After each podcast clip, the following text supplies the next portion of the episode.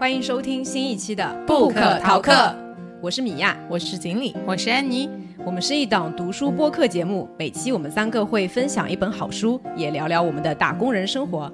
你可以在微信搜索“不可逃课 ”（Book Talk），关注公众号即可加入听友群和我们互动，一起读书，互相陪伴。也不要忘了在各大音频平台订阅我们，你也可以收藏单集或在评论区给我们留言哦。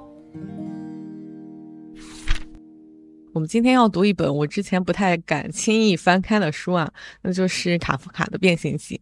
为什么说不太轻易敢翻开呢？就是因为我们做了这么多期节目，我最害怕聊两种书，一种就是那种特别出名的书，因为读过的人太多了，就觉得可能说很容易聊到一些内容被那些粉丝会骂。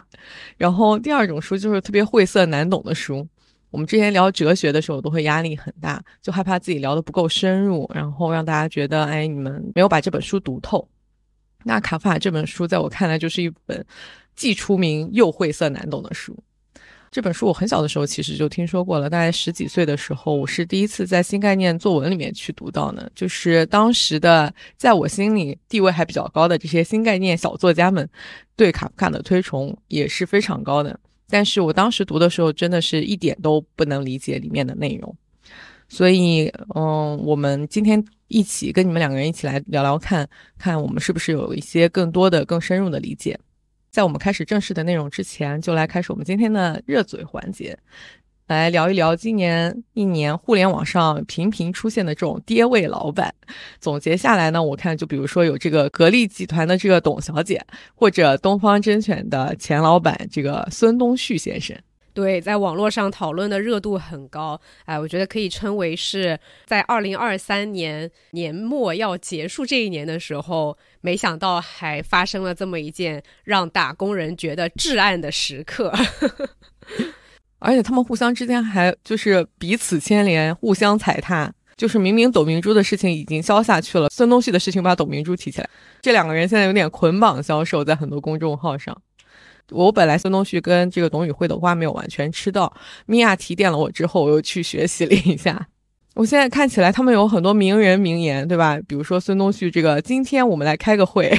然后手机一摔，只能说他勇气可嘉啊！在这样的一个互联网舆论环境下，还敢在这么多人看的这个直播间里面如此跌位的发言，只能说胆子很大。老板当惯了，不知道一线打工人的心理和大家的一个情绪吧？嗯。我觉得他胆子真的很大哎！我今天早上起来看到微博上面，好像他又自己在互联网上发了视频，说自己还在东方甄选。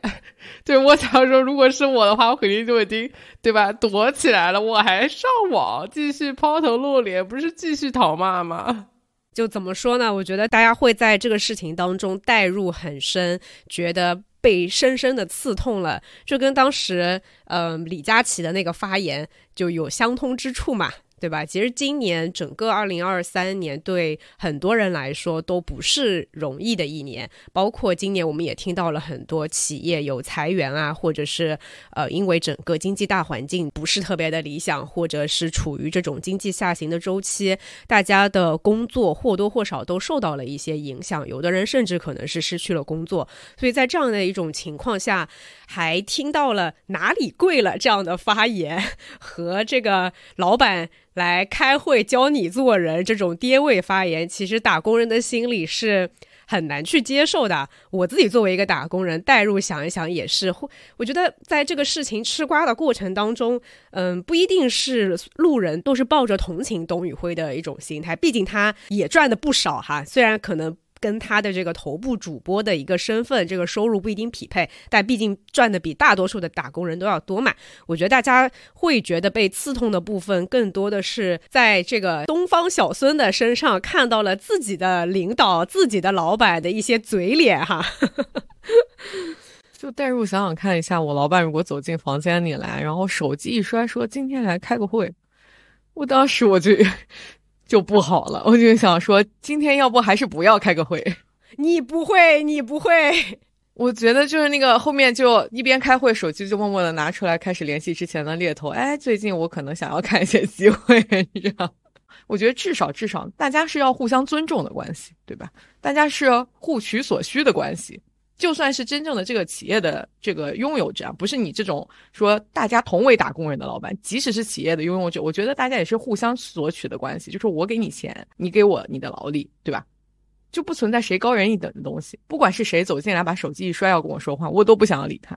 但是今年我觉得打工人的情况就是老板都在用裁员来威胁员工啊。我自己听到就是一个是自己身边的人，你就会看到，嗯，好像不管工作了几年，他可以是才三五年，可以是十几年，这样的员工都有可能被公司裁掉了。还有一种可能就是老板会跟你说，哎，你看经济环境很不好啊，然后某某某公司裁了很谁谁谁，裁了多少人，然后我们公司谁谁谁有可能被裁掉了，会给打工人造成一种恐慌。就会想说，嗯，那是不是哪天我这个小楼头也会被裁掉呢？不会觉得自己的工作这么稳定，就像《变形记》里面，对吧？他老板也跟他说，你这工作可不是一个稳定的工作，就是很可怕。对呀，所以即便干成像董董宇辉这样子的头部的主播，也依然逃不过要被 PUA，对吧？就是一些打工人的至暗时刻。为什么会在互联网上面会有那么多人就是站在董宇辉的这边？我觉得可能是不是正是因为在现实生活当中，我们因为有各种各样不得已的原因、客观的原因，其实是不太会去。真的去跟这样的老板，即便你遇到了这样的老板，你可能在当下也不会选择说我要跟以一己之力跟他去抵抗。毕竟大部分的人还要靠着这份工作的收入来维持自己的生活，来养家糊口嘛。所以这种情绪就被寄托在了这个网络的。舆论环境当中，在这个社交媒体上面，对，所以我觉得也有可能是有这部分的原因。然后我当时在看那个东方小孙那个摔手机开会的视频的时候，真的非常的生气。而且你们你们有没有发现，他在那一长段的发言当中有多次的停顿？是明显他也是在挑提词器啊，就是他们公司的 PR 看起来也不太行。他们公司看起来没有 PR。就没有没有任何危机公关的最基本的 sense，就他似乎是没出来见过世面的，只在自己的会议室里发过言的这种角色。我觉得就算没有这个事情，这个 CEO 也不好再当了。就是真是很难想象一个 CEO 是这种水平。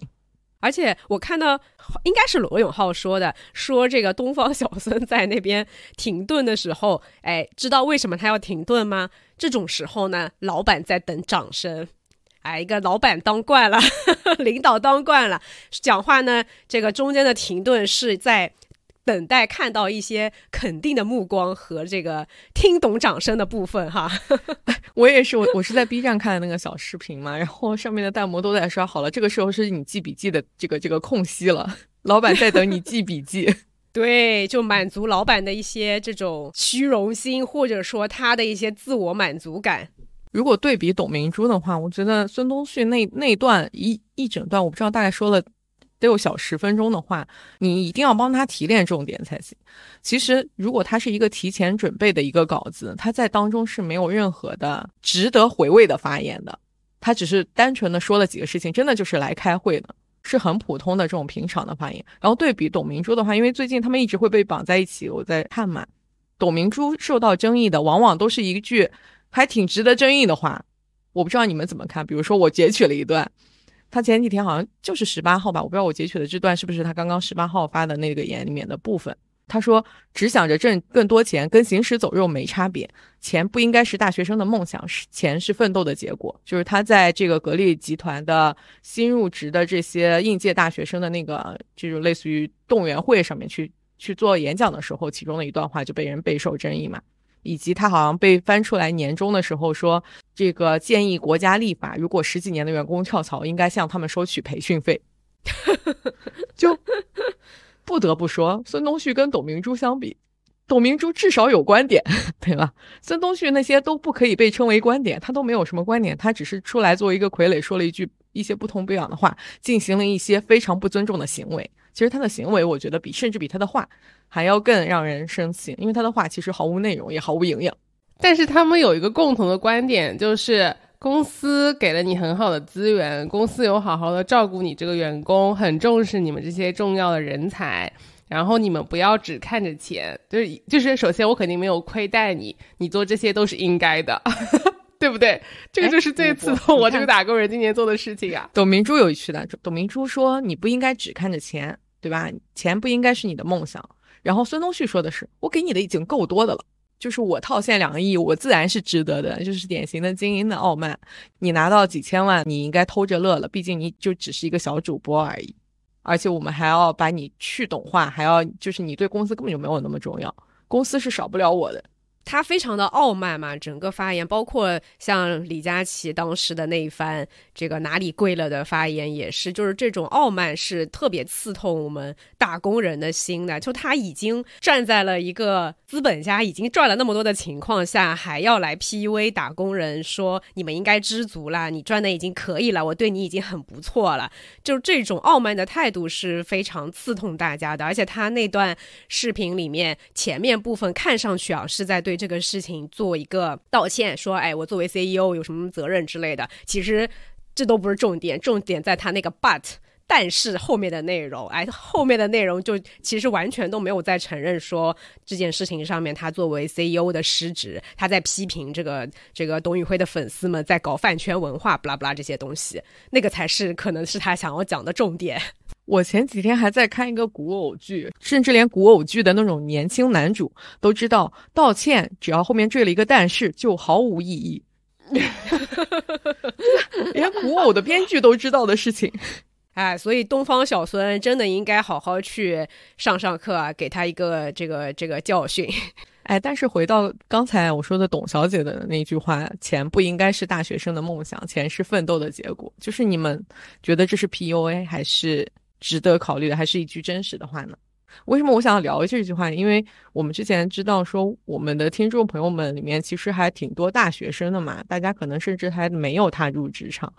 我我就在想说，现在年轻人们会怎么想这件事情？哎，这个话它肯定有它合理之处，但是这句话一旦从一个既得利益者从老板的嘴里说出来，这个味儿就完全变了哈。所以我觉得是取决于这句话从谁嘴里说出来。这句话。我是觉得我现在的这个反 PV 的能力有点强。昨天点开那个小森的视频的时候，从他手机一摔开始，我耳朵已经没有认真听他说过话。董明珠她说的这段话的话，我也没有觉得说这段话给我有多打鸡血或者多 PV 到我。我第一反应是，我就是要赚钱啊，就是在没有给我足够的发展的情况下。打工就是为了尽可能的能够健康开心的打工赚钱，不要跟我说什么未来有什么样更多的钱能够让我赚，就是他可能在校招的场合讲，对年轻人来说是有很大激励，但是如果对于我一个已经工作这么多年的人来讲，我已经不会这么的被激励了，因为我看到说，你给我画的这个饼好像并不是。那么容易被实现，或者近期内我并没有看到说我可能能够去吃到这个饼的情况下，我就不会去听这个 P V，就不会说啊，我一定要卖命，因为我觉得今年至暗时刻就差不多类似这样子，因为公司可能缩减人头，或者是有些裁员的情况，很多公司都会有嘛，不会再招一些已经离职的人，那这个时候就会把额外的职责去分配给到。还在公司的人，这个时候老板会跟你说：“哎，其他人都很忙啊，其他人都很累啊，大家都额外承担了一些工作啊，那你是不是也应该就是积极主动的来额外承担工作？而且如果你想要升职加薪，那你要做出一些新的事情来，或者你要去额外再更多的去承担一些事情，让大家看到你，你就可以对吧？有机会能够上升。但这种时候，我觉得就是打工人如果本来就已经很苦了，我就会 先暂时哎，我们先观察一下吧，就是这样子。”哎，我还有一个观点，就是我觉得现在合法赚钱的方式是有很多的，真的不只限于他所说的那个，就是干事业的这一种。就为公司卖命，不是一个现在并不是一种最理想的挣钱方式，也不是一种最理想的实现事业的方式。对，就是不能说不是最理想，但是并不是唯一的。因为董明珠这个事情，他讲的就是孟雨桐嘛，他其实是觉得说他培养了孟雨桐，但是他给孟雨桐的职位是一个秘书的职位。对吧？然后拿的也是大学应届大学毕业生的工资，但让他做的是一个网红带货的工作，那他没有得到相应的收入。然后他自己跳槽了，去做了网红带货的这个工作，然后获得了相应的收入，就位置很合理呀，对不对？如果我要奋斗到董明珠这样的一个成功的情况的话，那按照他这句话，因为他是一个过来人，他这句话一定有他的合理性。但是对于现在新的年轻人来说，我觉得能赚钱的方式有各式各样的，而且也并不一定说大家的目标是要奋斗到我要像董明珠一样。因为像他们这一代的企业家的话，嗯，我觉得他们是享受着时代红利的一代人。当然，我们三个人可能也是有享受到时代红利的一部分人。但是这些企业家，我觉得很多人会有一个通病，就是他把自己的成功，他在事业上的这个成果，很很大程度上去归因为他自己的努力，他自己的奋斗。呃，当然这个也是很重要的一部分。但是如果你去抛开了时代的机遇，去抛开了这些客观因素。而去放大了自己个人努力的部分。那现在环境变了，这样讲可能有点悲观，但是在当下或者是将来，可能有相当长的一段时间是不会再有像过去的三四十年那样的一个经济环境。那对于现在的年轻人来说，他面临的环境已经跟之前完全不一样了。你再让大家用以前的这种，嗯，只要我努力，只要有奋斗就可以得到回报的这个逻辑已经行不通了，大家也不会再去想。相信了，就刚刚安妮说，作为一个已经工作了很多年的打工人，我完全吃不下这个饼。我觉得现在年轻人刚毕业的大学生，他们也吃不下这个饼。不要跟我谈什么理想，不要跟我谈什么这个将来的呃职业发展，或者是这种远大的目标，谈感情伤钱。大家就是来打工的，你支付我相应的一个待遇，我好好的打工，就咱也不谁也不欠谁的，对不对？对啊，而且我觉得现在年轻人可会省钱了，就是这个消费降级和各种精打细算的这种生活方式，是我非常羡慕的。说到这一点，我深有共鸣。虽然呃不是已经不是这个刚刚毕业的大学生那么年轻了，但是今年特别的体会到了一些省钱的快乐。而且我觉得在大家都在省钱的情况下，我就不需要说在。嗯，比如说你去上班，必须要哎买好好的衣服、好看的衣服，要背一个嗯可能比较贵的包啊，或者怎么样，你不再需要去攀比这些了，反而大家都会分享一些什么，同事之间可能会分享一些薅羊毛的小技巧，哎哪里可以买便便宜的东西，对吧？这个拼夕夕有多香？怎么在这种大促的时候薅到足够多的羊毛？就是打工人心的快乐，今这是我觉得我今年的打工生涯当中非常快乐的一件事情。嘿 你这个心态也是很平稳，不得不说。对啊，就是另外一种快乐。你就会发现说，没有那些消费也挺快乐的。我这个冬天就没有买过新的衣服，然后今年双十一也没有什么太多的这个消费。嗯，这种生活的确定性反而是让我觉得，在现在的这种经济环境下，现在可能大家的职业发展或者是说工作甚至都不是很稳定的一个情况下，攒钱也好，消费降级也好，是可以带给大家更多安全感的部分。嗯，就不能开源就去节流。对，这就跟我们之前分享那个《金钱心理学》那本书的时候一样嘛，就是不要小看了省钱的、攒钱的这个这个效果。毕竟理财这个东西，你有可能越理越亏，是吧？哎，我我想最后说一点，就是关于钱到底是不是应该你工作选择的重心，这个就是我我自己总结下来是，或者至少从我自己的经历来讲，我是同意说钱不是工作选择的重心的。比如说，一个大公司的一个明显看起来职业发展会更好的，相对来说薪水较低的一个 offer，和一个小公司的，它只是一个很普通的职位，但是相对来说薪水较高的。因为这件事情在市场上过于普遍了，大公司因为凭着自己的雇主品牌，或者是说凭着自己的这个平台，总是会在特别是一线的岗位上去压低大家的工资，所以往往你拿到但凡是同样一个岗位，初级的岗位，大公司的这个薪资往往都是比小公司要低的。就是他们，这是一种必然的趋势，在这种选择之下，我自己是觉得说是可以去选择大公司的这种 offer 的。但是如果在同一个公司内，不管老板给你画什么饼，只要你在大概相对来说比较长的时间段，比如说三到五年，都没有明显的薪资上涨的话，不管老板跟你说你这个职位多么多么重要，其实就意味着老板认为你的这个职位就是这个价格。我其实觉得这才是我们怎么去平衡我的职业发展和我当下的财财务需求的一个关键的部分，以及这里面可能综合要考虑的就是我个人的状态。我现在确实需要钱，那我就确实要往钱的方向更多的去走。就是现在很多老板羞于谈钱，或者说认为员工或者打工人不配谈钱。就那个时代早就已经过去了。就我那天看了一句话非常经典，就是不是董明珠的时代，而是时代的董明珠。就这些人站在风口上，成就了现在的自己，然后他们的那个成功是不可复制的了。我们现在的思维逻辑和他们当时已经完全不一样了。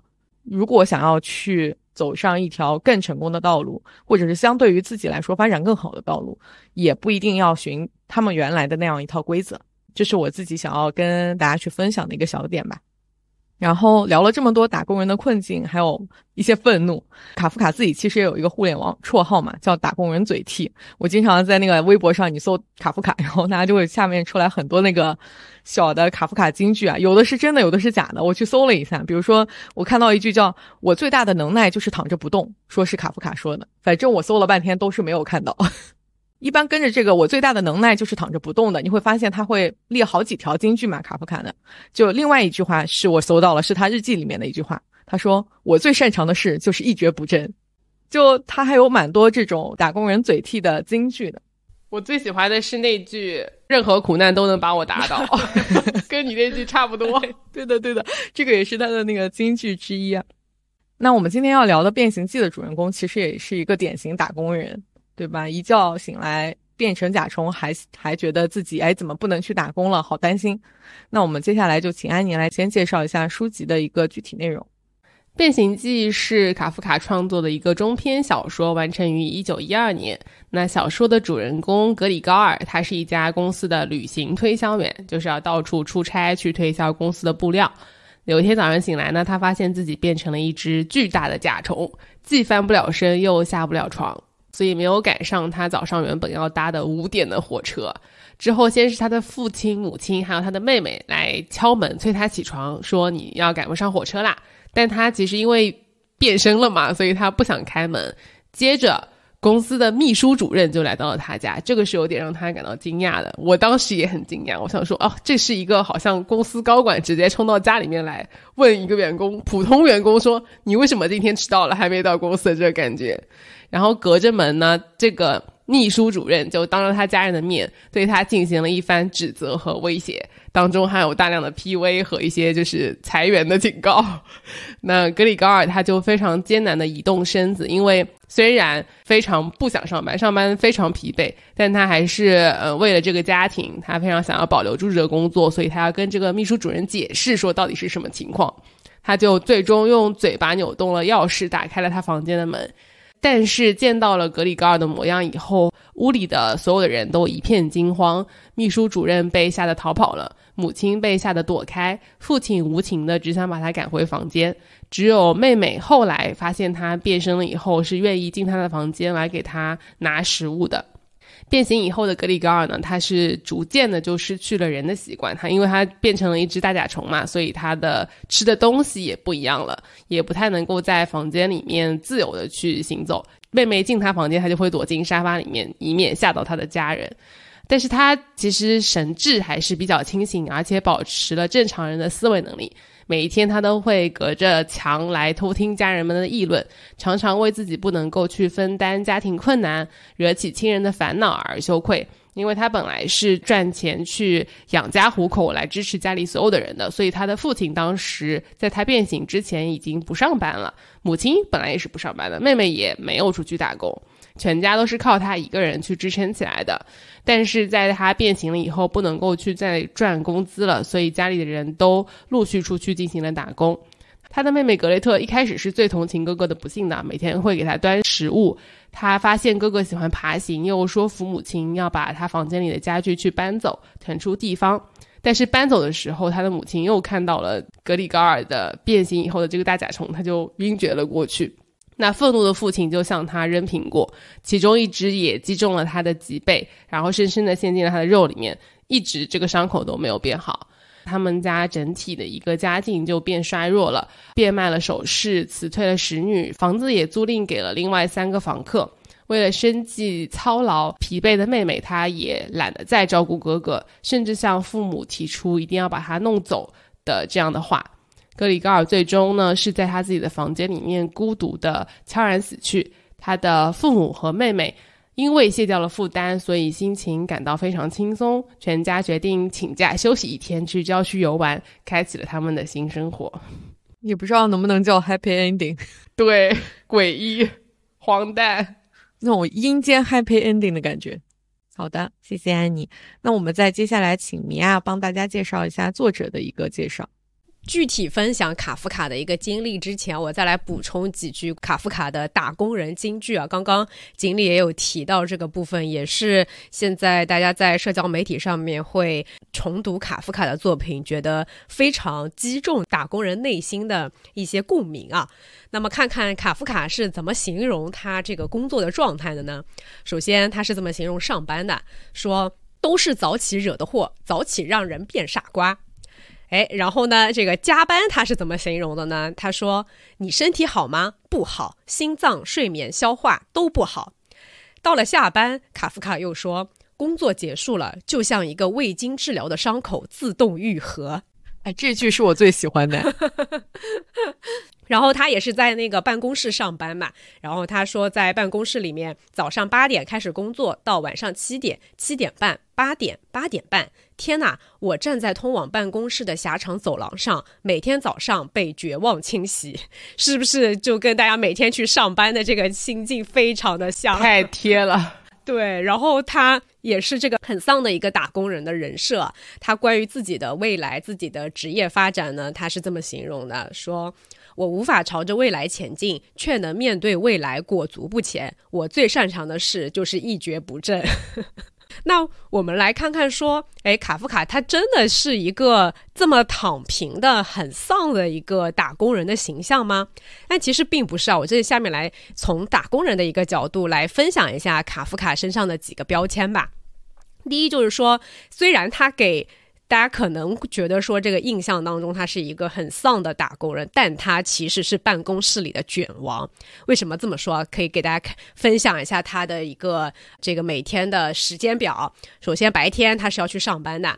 但是他的工作，因为是在一家这个相当于是体制内的处理工伤保险的这么一个单位在工作，那么他其实每天两点就下班了。下班了以后呢，他还要搞自己的文学创作，每天差不差不多要到深夜。所以其实虽然他在办公室里看上去是一个摸鱼的打工人，但他有自己的副业哈。哎，然后他跟同事、老板的关系怎么样呢？很多人以为卡夫卡是很孤僻的，但事实上他是一个人见人爱的中央空调式的暖男。不仅业绩好，领导喜欢他，就是也很他在工作当中也很乐于帮忙，所以在公司里面的话，大家都很喜欢这样的一个同事。哎，这是他跟。嗯，同事、老板的一个关系，哎，那么他真的是一个普通且这个平收入不高的一个打工人吗？其实并不是，哎，他家里还挺有钱的，也算是个小富二代吧。他的爸爸是一位成功的商人，经营商店和石棉厂。所以实在不行了，他还可以回去继承家业啊。虽然他并不是很想，对他好像跟父亲的关系并不是特别好。嗯，是的。等会儿我会再详细的介绍一下卡夫海比较完整的一个呃履历。那么他的第一份工作其实是去保险公司工作嘛，去卖保险。那为什么一个法学博士毕业的学生会去卖保险呢？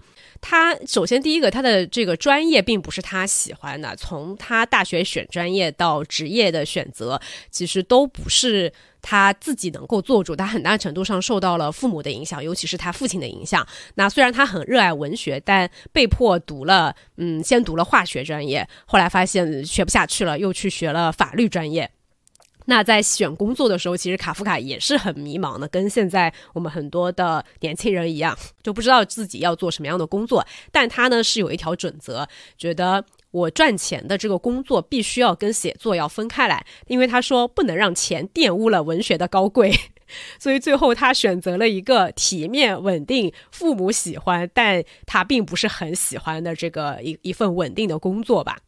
他刚刚上班的时候，在他的日记里面吐槽说：“我觉得我是坐在办公室里格格不入的怪物。”那为什么卡夫卡对于这个工作十分的厌倦，他还不辞职呢？也许在他的《变形记》这本这个小说里面写的就是他的心声。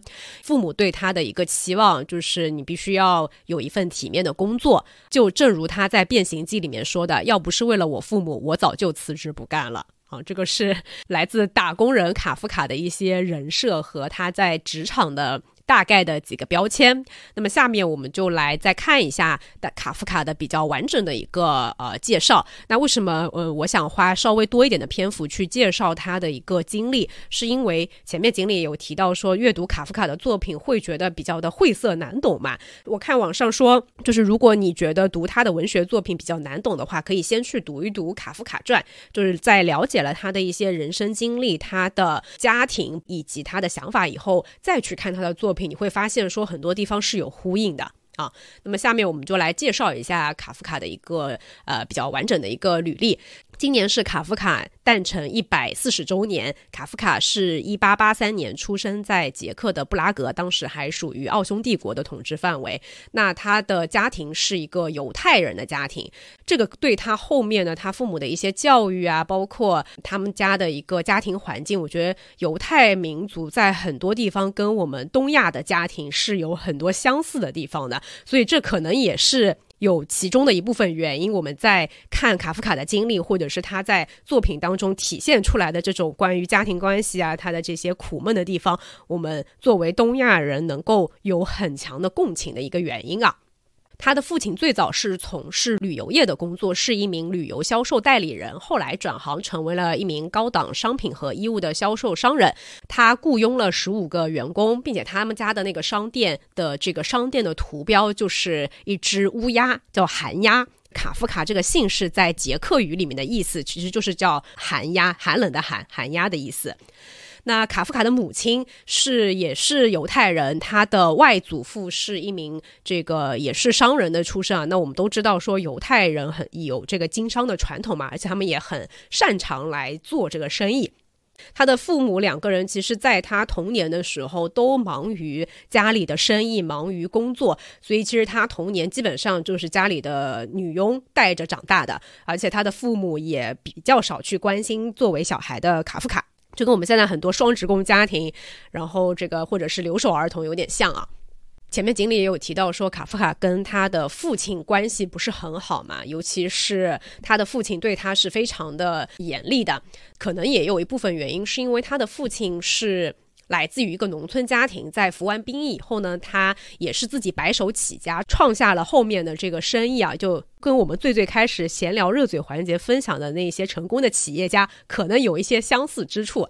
从性格上来说呢，就是他是一个毫无温情可言的暴君，经常肆意使唤、责备、辱骂他的店员，即使是自己的孩子，也每天都被他训斥。而且他对自己的孩子，尤其是卡夫卡作为长子嘛，是有很高的期望。的希望自己的儿子能够像他一样有一番自己的事业。卡夫卡在这样一个非常强势的父亲的影响下，其实他的性格是比较的内敛懦弱的。因为很多强势的父母，通常小孩可能就会比较怎么说懦弱一点。然后卡夫卡曾经写过一封信，嗯，是给他的父亲。这封信呢，就叫致父亲的信。我截取了当中的一些他的表达，可能比较。直观的方便大家来理解卡夫卡是怎么去看待他自己的父亲的。他在信中说：“作为父亲，你对我来说太强大了，特别是因为我的弟弟们幼年夭折，妹妹们又都比我小很多，我就不得不独自承受你的重击，而我又太弱，实在承受不了。你完全凭自己的本事干成了一番事业，因此你无比相信自己的看法，你的观点正确，任何别的观点都是荒谬、偏激、疯癫、不正常的。你如此自信，根本不必前后一致，总是有理。你特别相信讽刺。”所产生的教育效果，讽刺也最适合表达你在我面前的优越感。你的警告通常是这样的。你说不能那样做吗？这对你恐怕太难了。你当然没有时间，诸如此类。而且他的父亲啊，就是在这个这个信里面，他还控诉了他父亲的双标。就比如说他们家吃饭的时候，呃，他的父亲说桌上的饭菜必须吃光，而且不允许谈论饭菜的好坏。但他自己本人却经常抱怨饭菜难吃。他规定家里的面包必须要切得整整齐齐，但是只有他自己本人可以用那个没有擦干净的刀去切面包。就是他对小孩的要求，自己一个都没有做到。那么在信中，卡夫卡也是控诉了说他父亲的这种双标嘛。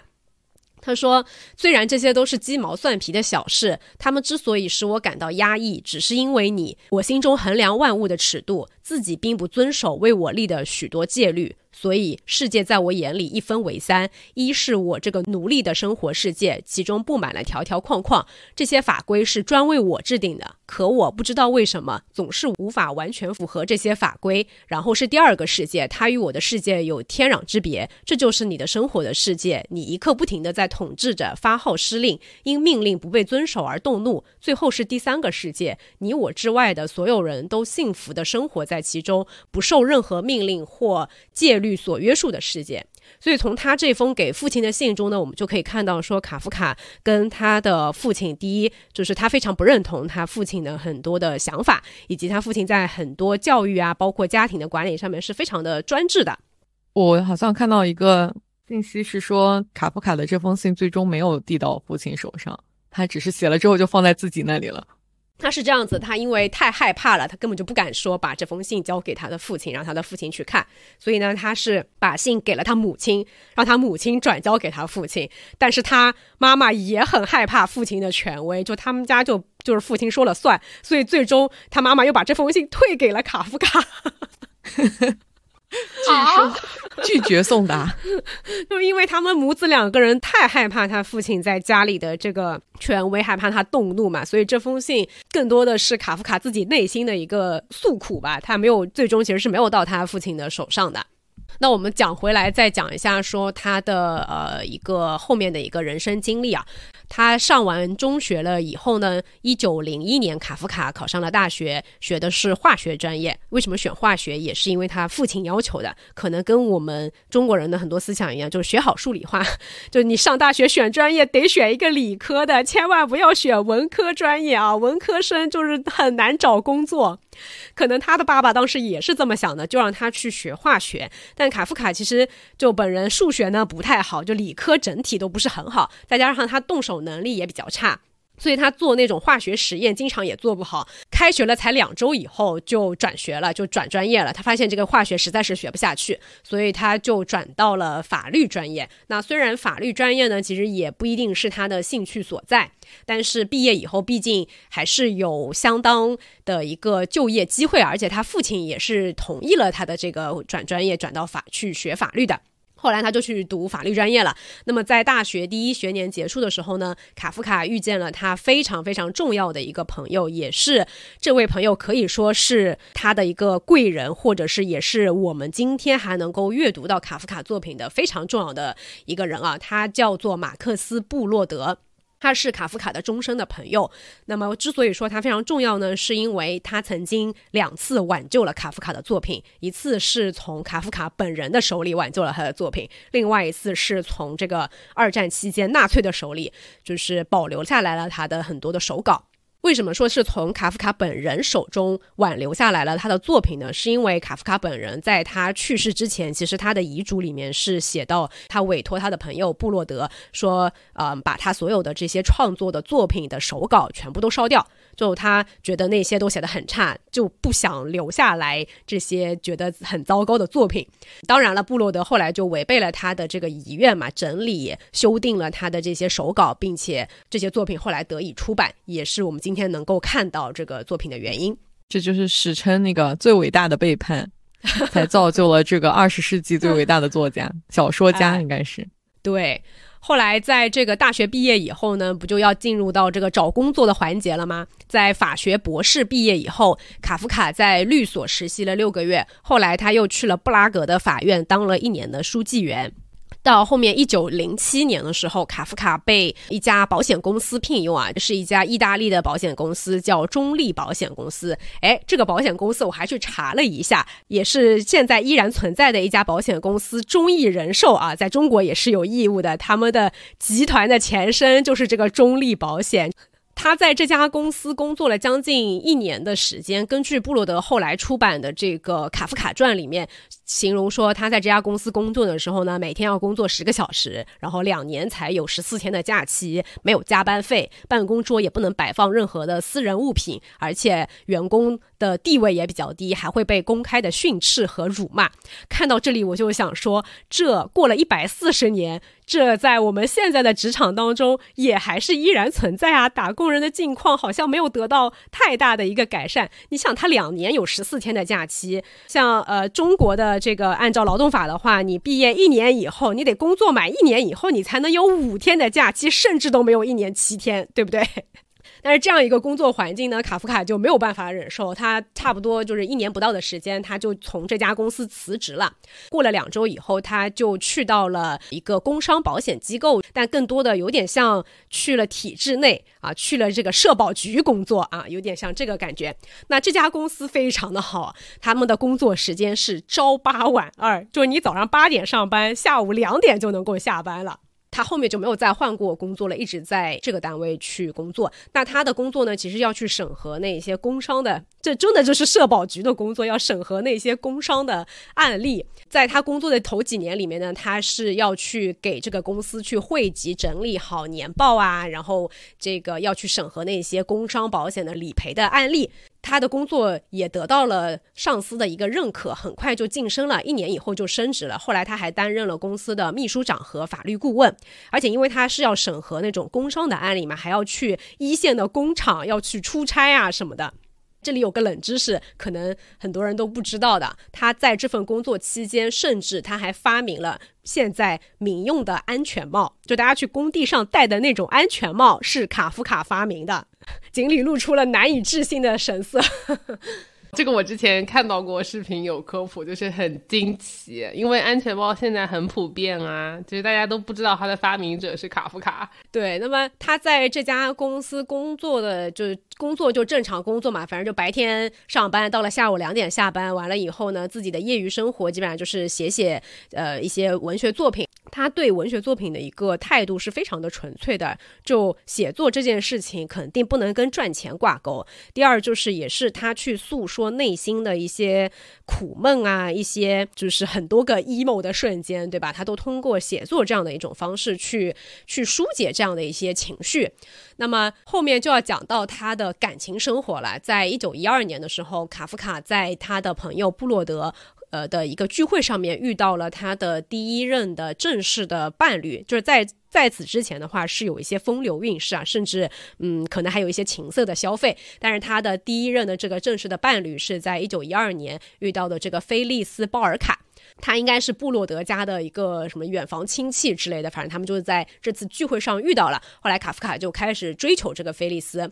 那么这和菲利斯的这段感情对卡夫卡的创作影响还是挺大的。他在这段感情期间迸发出了大量的灵感。在给菲利斯写了第一封信以后，他马上创作了《判决》。半个月以后又写了啊，今天我们要读的这一篇《变形记》。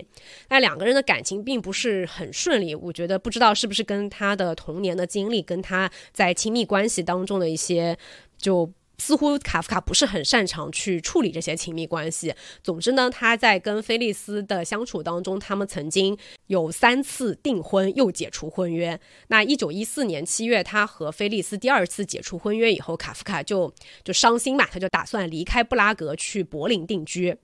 但是很不巧，命运在这个时候阻挡了他去柏林的脚步。啊，当时是正好是一战爆发了。对，当然要说明一下，卡夫卡没有去参加一战的这个，他没有去战场上啊。他他为什么呢？是因为他所在的这个保险公司安排职工延期工作，而保险公司是被政府认为必要的政治服务。之后他尝试加入军队，但由于他后来在一九一七年被诊断出来有肺结核嘛，这个征兵就没有要他，就拒绝了他。那后面一九一八年的时候，工伤保险机构因为卡夫卡的这个病。情，而且当时医院因为战争的情况也没有办法提供这个治疗的呃地方，就给了他一些津贴。他后来就去其他的地方去疗养了。嗯，我记得他应该也是蛮蛮早就退休了的，就是因为身体的原因。那在后来的几年时间里面呢，卡夫卡创作了《审判》在流放地等大量的作品。在此期间，卡夫卡也和菲利斯确定了第三次的订婚。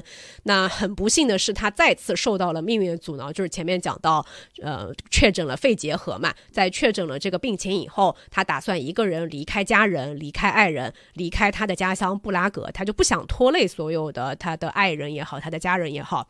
虽然菲利斯是表示说坚决会和他在一起，但卡夫卡拒绝了他的爱人为他的这种这种牺牲，就他们俩的恋情就到此算是正式的分手了。后来他就去了一个小村庄养病，等到一九一八年的时时候，一战结束了，奥匈帝国也解体了。那在战争期间的话，嗯，当时是有那个西班牙流感。让他本来就不好的身体状况更加的雪上加霜，就整个非常的非常的虚弱。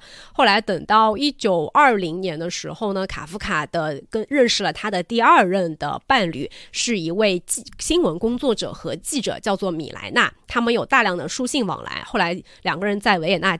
见面也度过了非常美好的一段时光。那也许是这个爱情的力量啊，卡夫卡在这段时间的身体状况就恢复了一些，胃口也比较好。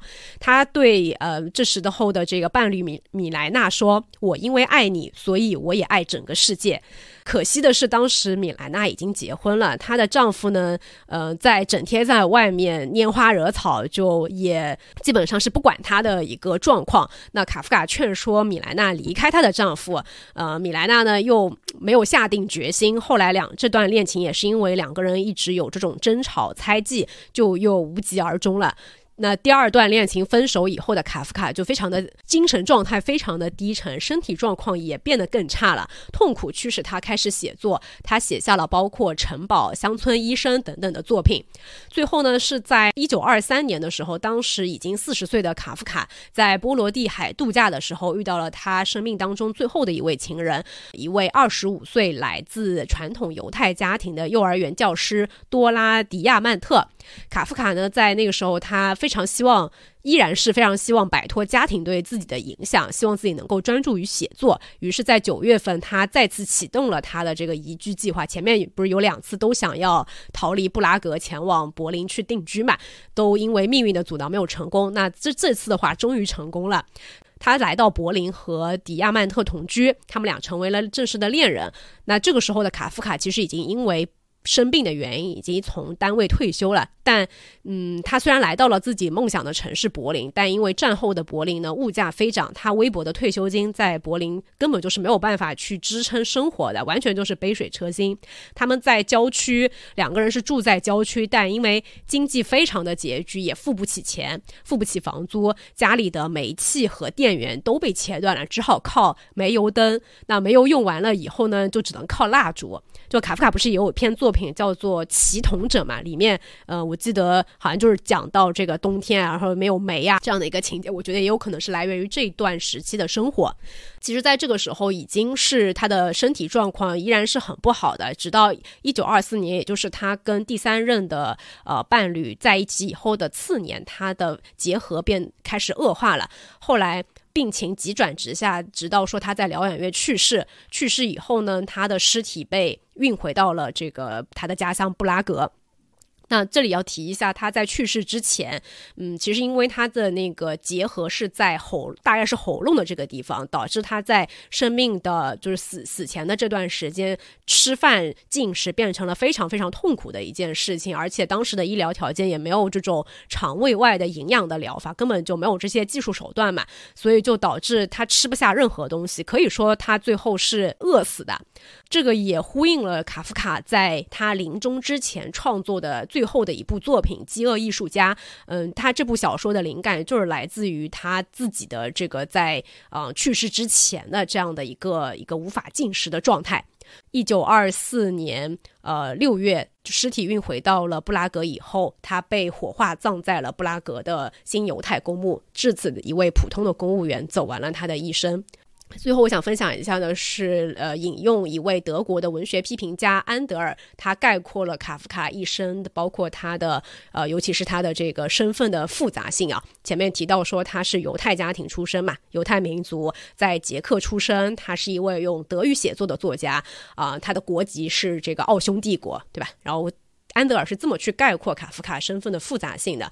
他说：“作为犹太人，他在基督徒中不是自己人；作为不入帮会的犹太人，他在犹太人中不是自己人；作为说德语的人，他不完全属于奥地利人；作为保险公司职员，他不完全属于资产者；作为资产者的儿子，他又不完全属于劳动者。”但他也不是公务员，因为他觉得自己是作家。但就作家来说，他也不是，因为他把精力放在家庭方面，而自己的家里，他比陌生人还要陌生。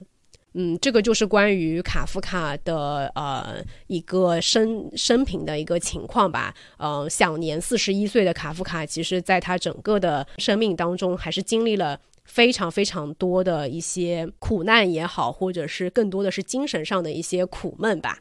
我觉得米娅介绍的非常详细，而卡夫卡其实是一个他的写作内容是一个自传色彩非常强的一个作家，所以很多他的作品其实他就是在写自己的人生、自己的感悟和自己的困境，所以其实了解卡夫卡的生平，对于我们去理解他的作品是非常非常有帮助的。那我们接下来就进入这个关于。变形记的更具体的分享吧，我觉得我们可以从两个角度来切入啊。一个方向是我们就是卡夫卡在变形记当中，呃，主人公格雷戈尔作为一个打工人，他所遇到的一些困境，以及当他变成甲虫之后，他仍旧在面对的那些打工人困境。然后另外一个方面可能会集中在格雷戈尔的家人是如何看待他的变形的。所以从变形记只是说这个题目的话，我觉得它其实隐含了两重意思，一重是简单的最。表面上的这一层，格雷高尔从一个人类变成了一个甲虫。其次，我觉得也是去描写了人各种心态上的异化。大家并不像自己以为的那样纯洁，或者是无辜，或者是善良。每一个人在发现自己的家人异化了之后，自己的心态也在随之异化。我们先从打工人这块开始讲吧。说到他在《变形记》里面关于打工人的部分，我最震惊的一点是他都已经变成一只甲虫了。第一反应不是我该怎么办，我怎么变成了一只甲虫，而是天哪，我要来不及了，我要赶不上火车了，上班要迟到了。卑微的打工人，是的，卑微的打工人。我印象最深的那一段，就是那个秘书主任追到他家，然后跟他说了一大段话。在前面有写到说，这个旅行推销员，其他人是活得像贵妇人一样的。早上他已经老里八早赶出去了，人家才刚坐下来吃早饭，对吧？所以其实看得出来，他已经是一个很勤奋、很努力的旅行推销员了。但是这个秘书主任赶到他家，跟他讲的话是什么呢？他先是。不想听他说你到底为什么迟到，然后又接着说你在公司的地位并不那么稳固的这些话，我本来想私下里对你说，可是既然你这样白白糟蹋我的时间，我就不懂为什么您的父母不应该听到这些话了。近来您的工作叫人很不满意，当然目前买卖并不是旺季，这我们也承认。可是，一年里整整一个季度一点买卖也不做，这是不行的。萨姆沙先生，这是完全不应该的。像不像现在经济不好，然后大家不是因为个人原因而导致可能业绩做不出来，然后公司跟你说你怎么现在业绩这么差呀？经济再不好你也得做点业绩出来呀，对不对？就是类似这种感觉。格里高尔在听完了这些话以后，虽然他是甲虫啊，他这个话只是他心里想的话。他说：“可是先生，嗯，然后我这会儿正要来开门，一点小小的不舒服，一点头晕，使我起不了床。”我现在还在床上呢，不过我已经好了。我现在正要下床，再等我一两分钟吧。我不像自己所想的那样健康，不过我已经好了，真的。这种小毛病难道能打垮我不成？我昨天晚上还好好的，这我父亲母亲也可以告诉你。我的样子想必已经不对劲了。您要问为什么我不向办公室报告？可是人总以为一点点不舒服一定能顶过去，用不着请假在家休息。就是 太卑微了吧，这也 对啊，他生病都不敢请假，而且他还觉得说，如果请假的话，他甚至不是生病了，对吧？他是变成了一只甲虫了，他仍旧不敢请假。然后他还在想说，我过去五年都没有请过病假，如果这次请病假，老板可能会带着公司医疗保险能报销的医生来看。就我在这里面，其实看到了巨大的我们之前聊过的那个官僚主义，就是有很多的人的工作是因为最上面的人不信任最下面的人，才产生了中间这个阶层的这种这个工作。就是他想要看到最下面的人真实在干活的那些人在干什么。就比如说，他其实是一个旅行推销员，就是他每天都搭乘火车，在火车上给人家推销的。我感觉有点像那个我们现在高铁上推着小车卖东西的列车员。所以他其实一个重点是他不是在办公室上班的。就老板没有办法有一个很好的办法让他打卡。那他老板采用的方式是什么呢？他有一个公司服务部的员工，每天早上会在他早上五点就要去赶早班的火车，就要开始他的销售生涯了嘛。那公司服务部的员工也会等在那个火车那个地方，然后就是只是为了看这个旅行推销员有没有登上那辆火车。他有一个专门的人在看我的人有没有干活。你想，这个是一个多可怕的官僚制？这一听就很狗屁工作啊！对呀，他说那个人是老板的走狗，毫无骨气，也不能独立思考，他还要骂人家，又愚蠢不堪。对，而且之所以他没有登上那个火车，就立刻被发现，就是因为这个人回去报告了嘛。但你想，这是多神奇！一个员工要去上班，没有办法知道他有没有去上班，就派另外一个人去看他上不上班。那是不是这个服务部的员工后面也有一个人在看他上不上班？但是。老板不愿意把这些所有的就盯着他有没有上班的这些人的费用全部都砍掉，然后变成就大家平分嘛，可以你的旅行推销你也不用变得那么累，我也不用变得那么累，大家就把这个中间的费用分掉就好了。不会的，老板就是因为不信任你，所以就要专门有一个人去盯着。我想说，这你都很难以想象，这是那个卡夫卡那个年代他就已经发现的事实。这个工作让格里高尔很痛苦嘛？那他为什么还是要工作呢？心态跟我们现在的打工人也是一样啊，就是为了赚钱。他说：“如果为不是为了父母而总是谨小慎微，我早就辞职不干了。我就会跑到老板面前，把肚子里的气出个痛快。那家伙准会从写字桌后面直蹦起来。他这个职务。”可能是公司里最忙的，但是在别人看起来，他有可能是最容易摸鱼的一个职位。所以他打开了门以后，已经把这个秘书主任给吓得不行了。以后他又说了一大段话，虽然秘书主任可能啥也没听懂。他又讲到说，旅行推销员在公司里不讨人喜欢，大家以为他们是赚大钱的，过的是逍遥自在的日子。先生，您比公司里所有人都看得全面。您知道的最清楚，旅行推销员几乎常年不在办公室，他们自然容易成为显化、怪罪和非短流长的目标。可是他自己却几乎完全不知道，所以防不胜防。只待他精疲力竭地转完一个圈子回到家，这才亲身体验到连原因都无法找寻的恶果落在了自己身上，就是有点像是一个嗯背锅侠吧，或者说就是花了很多力气但是不讨好的一个职位。他当时心里虽然已经变成了一只甲虫啊，但是他的心里是有很多想脱口而出的这个话。他自以为的说话，其实就是一些就是虫子的声音，别人也听不懂。后面他好不容易那个打开了门以后，就因为是那个秘书长到他们家里面来嘛来了嘛，然后这个。从一个打工人的心态，他就非常想去给自己去解释，而且你说他都已经变成了一只甲虫了，还想跟公司、跟老板去解释说，人总是人总有暂时不能胜任工作的时候，不过这时正需要想起他过去的成绩，而且还要想到以后他又恢复了工作能力的时候，他一定会干得更勤恳、更用心。我一心想忠诚的为老板做事，这您也很清楚。何况我还要供养我的父母和妹妹，我现在境况十分困难。不过我会重新挣脱出来的，请您千万不要火上浇油。在公司里，请一定帮我说几句好话。就是这是他内心的 OS，或者是他当时应该是嗯想要对这个秘书长说的话。可惜就是已经是甲虫了嘛，秘书长也没有办法听得懂他这个内心的 OS。所以我就觉得，哎，真的是非常可怜的一个打工人，卑微的打工人的形象。就是明明心里在秘书主任没有来的时候，他想的还是我，难道不能请一天病假吗？我已经这个样子了。然后等到人回来的时候，瞬间变得非常非常卑微，就是他的整个心态已经被驯化了。我觉得其实这就是工作对他产生的一种异化，导致他没有办法遵从自己的内心，就是甚至精神上都有点开始分裂开来了。在人前和人后，他表现出来的精神状态和思维、处事的方法，就是他的决定都完全不是一个状态。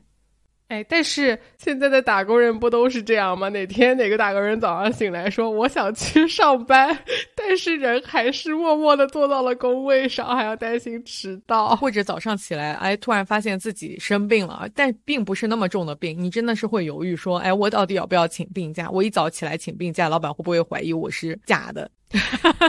我真只是不想上班，大家都很小心翼翼。所以也是很真实的打工人内心的一个体现。但是我觉得他这么为家庭付出，他的家人真的还蛮让我失望的，特别是他妹妹，我觉得这个反转真的一开始有点接受不了。如果是一般不知道卡夫卡自己本身刚刚米娅介绍的那个家庭情况的话，你会比较难以理解，说他的父亲怎么就像对待一个陌生人一样，就真的是在第一瞬间看到他变成了大虫子，就把他当做大虫子。他的母亲呢是稍微可以理解的，毕竟。嗯，看到一只大虫子还是会非常受到惊吓，并且还是自己的儿子嘛，所以他母亲是晕厥过去了好多次，也不敢进儿子的房间。虽然他后来是想要进的，但是呃，可能家里人也拖住了他。但他妹妹一开始还是挺善良的，而且这个哥哥就是格里高尔这个主人公本来就对妹妹付出了很多，他是偷偷的计划着说自己攒够了钱是要送妹妹去音乐的学校学小提琴的。然后这个妹妹一开始还是能够去她的房间打扫、开窗，给她一些食物，还会在意说给她的食物有没有吃。但是后来怎么就啊转变成了妹妹自己出去工作，感到很劳累，回家就懒得管这个哥哥，就把他当做真的是像家里的一件废物一样留在那个房间。而且最终这个妹妹是非常认真的跟她的父母说了三次，说我们一定要把他弄走。就是 这我这我真接受不了，但其实我觉得挺正常的。这个跟我们经常看到的，或者是大家会说的“久病床前无孝子”是一个道理。就是那个付出的人会更难以维系，那些完全不付出的人，反正我一开始也没有付出。对，而且你想，他这个变形以后的动物的形象选的也。呃，也很精妙。他选择变成了一只甲虫，他并没有变成一些什么小猫、小狗之类的比较讨人喜欢的动物形象，对吧？所以，他变成一只虫子以后，嗯，不仅是失去了他原来作为人给这个家里提供的经济价值，甚至连情绪价值也不能够提供，因为虫子嘛，就长得又丑陋，就也没有什么用处。对于这个家庭来说，就变成了一个累赘。我之前看鸟鸟的一个关于他读《变形记》的一个采访啊，他有一个脑洞，我觉得非常妙。他说：“哎，卡夫卡把他写成是变成一只甲虫，对吧？也没有写他变成了李娜贝尔，这很鸟鸟哎。对，所以他的家人嗯会不喜欢他，也是嗯也是可以理解的嘛。”是哦，其实但凡它变成一个可爱一点，就可能变成迪士尼动画了。我觉得妹妹其实一开始的时候，就是相对来说，在家家里的三个人当中，肯定是最容易接受，或者是最愿意去照料已经变形了的。格里高尔的，但是他的照料方式其实有在逐渐的走向一种掌控，就是在他最后的说我要抛弃格里高尔之前，就说最后要抛弃他的也是妹妹，但在最后抛弃之前，其实他中间已经有一些异化了。就比如说，从一开始妹妹给他的食物是人类吃的牛奶，他后来发现格里高尔不喜欢牛奶，他就给了他很多他认为可能甲虫会喜欢吃的食物，一些沉浮的。呃，蔬菜，然后坏掉的奶酪、面包之类的这些，他这些所有的东西，一开始他装牛奶的时候是用人类的盘子装给格里高尔的，但是后来他都是把这些东西放在报纸上的。妹妹一开始还会关心说他到底里面吃掉了多少，但他都是会把格里高尔没有吃掉的东西用扫帚扫出去的，就是他已经开始渐渐的把格里高尔当做一个虫子在对待了。然后等到后来，他就从内心深处真正认为说，这个只是一个虫子，而不是我的哥哥了。所以家里居然有一个虫子，我们还要照顾他，变成了一个非常非常难以忍受的东西。等到他们把格里高尔处理掉，因为高格里高尔因为父亲的那个袭击，就那个场景也非常奇怪。格里高尔是为什么会死亡的？就是家里因为。格里高尔无法再有收入，所以不得不把房子出租出去，以维持大家相对来说更好的生活。那时候大家已经开始开始在抱怨格里高尔了。他说格里高尔选的这个对于他们的家庭收入来讲过于奢华了。接下来那几个房客进来之后，其实对家里的人很不客气的，还要求他们准备早餐，还要求他们打扫房间。就是我不是我不仅是一个租客，我认为租我住的甚至是个酒店。妹妹和妈妈是要照顾这些租客的。那在这种情况下，格里高尔就想要维护自己的家人，所以才冲到了外面，想要去跟这些人对峙。但是把对方吓得不轻，直接就说我我要走了，而且你们家这个情况也没提前跟我讲，所以我也不准备付我已经住的那些房费。他出去吓到这些房客的事情，是最终让他的家人放弃他的一个关键的事件吧。就是因为如果他不出去吓到这个房客的话，这家人还有可能通过这个房租来继续维系他们的生活。但当他们发现说自己连最后的钱也没有了，就是钱都赚不上了，只能苦苦的出去打工，这个情况就被有点像被逼到了绝境。我已经忍受不了现在这样的生活了，而这样的生活好像就是因为你变成了甲虫而导致的，就是最后反而归因到了他变成了甲虫这件事情。格里高尔他就拖着本来就已经很差的身体回到了自己的房间，然后那个时候可能也是因为他内心已经绝望了，而且很长时间也不吃东西，所以他选择了死亡吧。他的死亡就发生在这件事情的第二天。第二天，那个老妈子进到房间就发现，哎，他死掉了，然后就跟他家人说：“你们快去瞧，他死了，一点气也没有了。”一开始是他的妈妈先呆住了，接下来其他的人就松了一口气。因为妹妹本来就已经非常不想要他了，甚至把他锁在了房间里面。他这个死去的方式，嗯，结合他卡夫卡本人的一个呃人生经历来看的话，很像是一种自我就是预言。哎，他在当时还三十岁左右创作这部作品的时候，似乎就好像暗示了他的嗯生命的一个结局。因为我们前面也讲到，卡夫卡他最后是因为患了那个结核，他无法进食，是被饿死的嘛。那么，在这这部作品里面，《变形记》里面的主角格里高尔最后变成了甲虫。他其实，在那一次冲突的事件发生之前的好长一段时间就没有怎么在吃东西了。那最后也是，嗯，就因为这个很久很久没有进食了，然后再加上那一次冲突事件以后，我觉得他丧失了最后一丝求生的这个想法，就这么默默的死去了。格里高尔死之前，其实妹妹已经告诉父亲说：“我们一定要把他弄走了。”他的弄走其实是让他去死嘛。他是一个甲虫，又不可能照顾自己。然后，如果你一旦把他赶出家门，其实他就是会死去的。所以，我觉得格里高尔的死亡有点自我选择，甚至为家人奉献的意思。就是你既然想要我走，我甚至就那我就不活了，我就至少不要让我的家人亲手来终结我的生命，而。因此，对他们的心理造成什么更大的伤害？我觉得格里高尔的心态有点像是这种，就是已经到了一个很极端的奉献了。但是回过头去看妹妹她的整个的变化的话，我们刚才说她从给她吃人的食物到给她吃甲虫的食物，后来她还有一次是要求去把格里高尔房间里所有的东西都拿出来。当时妈妈其实不是那么赞同的，但是妹妹当时已经占了对格里高尔的照顾占到了一个主导地位，因为之前没有人敢去照顾他，没有人敢去给他食物嘛，所以妹妹已经认为自己是照顾格里高尔的专家。她认为哥哥是不需要这些家具的，因为他已经变成一个甲虫了，他完全没道理要在床上睡觉了嘛。这些家具只会导致他在屋里爬来爬去的时候不方便。但格里高尔其实不是那么想的。书里其实有写到说，格里高尔在一个自己熟悉的环境里面，他会更舒服和更自然。但是他那个时候已经没有办法表达自己了，所以他在妹妹拉着母亲把自己的房间里的所有的东西都搬走之后，他还在试图说服自己说，妹妹其实是为我好。我觉得在那个时候，妹妹就已经不是说想要为他好，所以才搬走这些东西了，而是进入了一种就是我认为对你来说是怎么样是最最好的。就是妈妈觉得你冷的那种状态，已经开始有点霸道和不体贴对方了。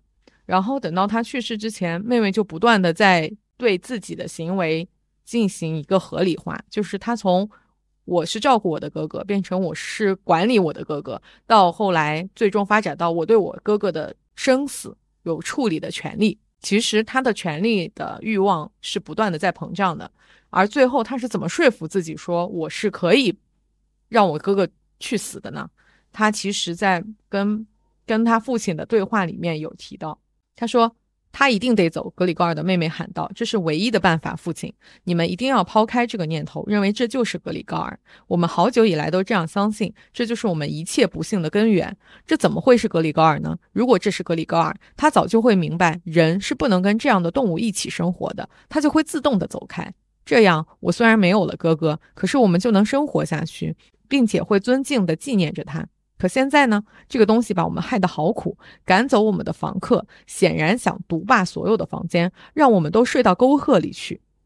他对自己的行为的合理化到了一种非常极端的地步。他认为格里高尔冲出来把那些房客，就是想要在房房客面前保护自己妹妹和妈妈的行为，是想要把所有的人都赶走，要自己独占整个房间。